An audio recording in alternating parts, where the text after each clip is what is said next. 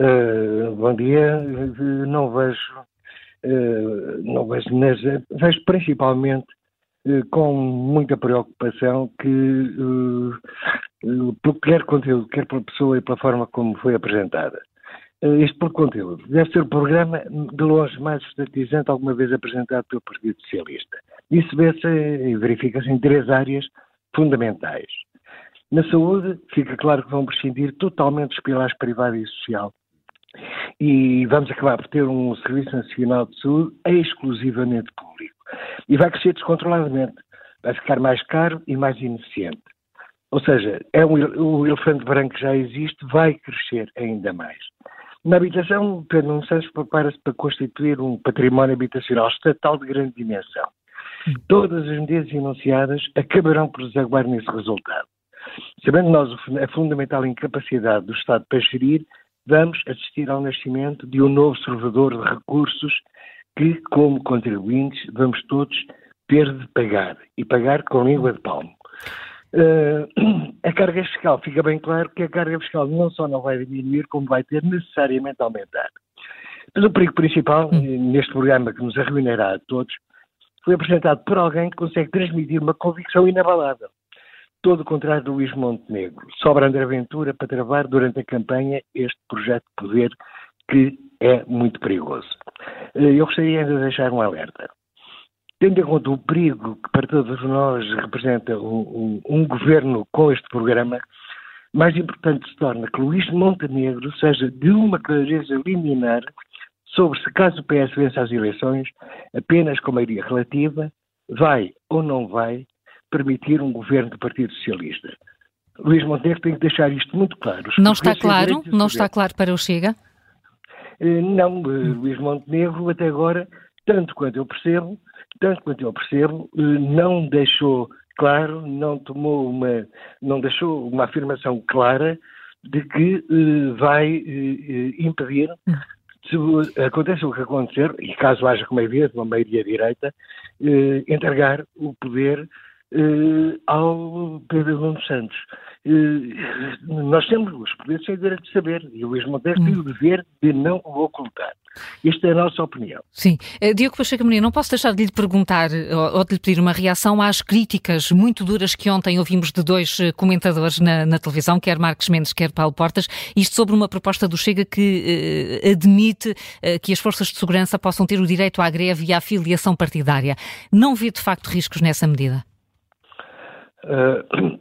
Ora bom, eu confesso que não, que não vejo risco possam haver eh, as forças de segurança eh, não deixam, eh, as forças de segurança não deixam de ser constituídas por homens ou mulheres que têm, não, não, não pode haver diminuídos os seus direitos políticos com isso.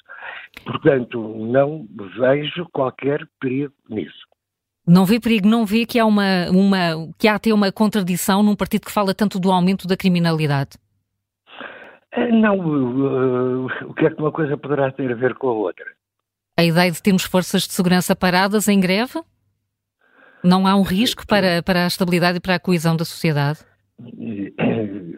Isso acontece, isso acontece noutros, noutros domínios. Caso dos transportes públicos, uh, por exemplo, uh, não, eu confesso que, que, confesso que não vejo que possa haver, que possa haver perigo nisso. Não há, não há nenhum risco uh, do país ficar parado se as forças de segurança não estiverem na plenitude das suas funções? Ouça, eu, em qualquer, em qualquer área, isso pode acontecer. Há áreas que são fundamentais, como disse, a área dos transportes. E a, e a segurança será seguramente uma das áreas mais fundamentais. Não concorda com isto, Tiago Pacheco Amorim? Exato, não, eu concordo que é uma área fundamental. Agora, se se aceita noutras áreas importantes, eh, não vejo, não vejo a razão pela qual, obviamente que de uma forma, eh, de uma forma, não, não podemos entrar na base das greves selvagens, mas isso também em outras áreas não pode ser. Portanto, não vejo que possa haver. Não, se, não se revê na, em, em, designações como irresponsabilidade, perigoso, leviano. É porque temos aqui eh, figuras da direita que olham assim para estas propostas do Chega. Figuras da direita, que figuras da direita? Estou a falar de Marcos Mendes e de Paulo Portas. Exato, do centro-direita. E isso faz diferença? Há uma diferença. Para alguma coisa há o centro-direita e há a direita. Portanto, não, eh, não, não vejo que. Eh, repare,